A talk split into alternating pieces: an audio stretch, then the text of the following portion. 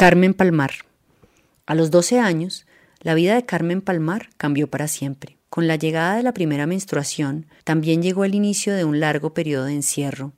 En el municipio de Uribia, en La Guajira, vivió tres años bajo los cuidados de su abuela y de su mamá, en una casa hecha de barro y esa madera de cactus seca que se conoce como yotojoro. Fueron mil noventa y cinco días sin ver el sol, mil y una noches dedicadas a aprender la sabiduría del tejido guayú, la elaboración de los chinchorros y las mochilas, así como dominar la maestría del hilar esos hilos de algodón que se imaginarán un mundo y registrarán el paso de los días a través de sus diseños.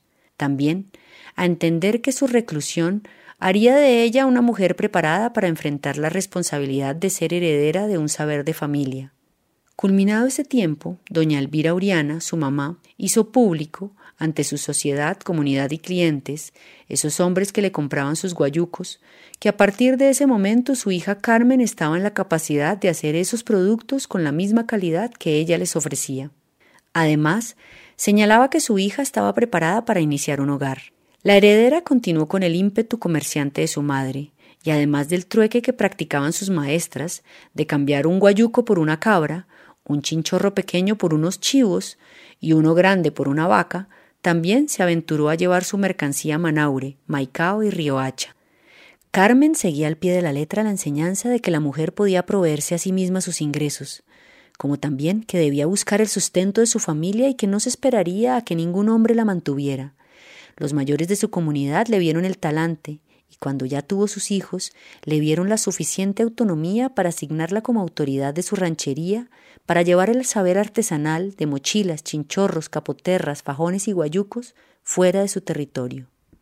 Allí fue cuando se aventuró a ir en 1996 a su primera feria en Bogotá, y es que cuando hace canás, ese arte de tejer dibujos, sabe que su propósito es transmitir la vida que se asentó en la Guajira.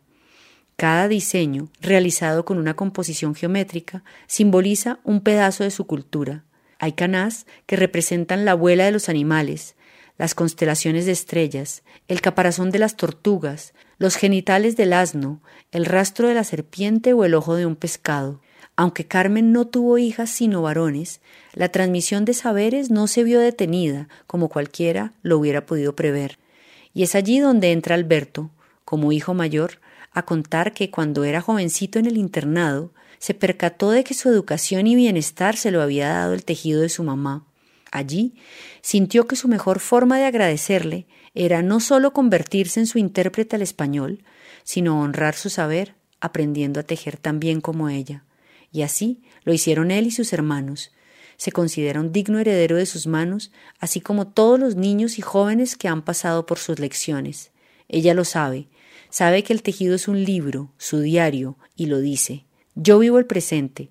No existe el futuro para mí porque no es algo que está seguro. Entonces, el presente es lo que vivo y a través del presente es que debo dar a conocer para que algún día esta historia continúe.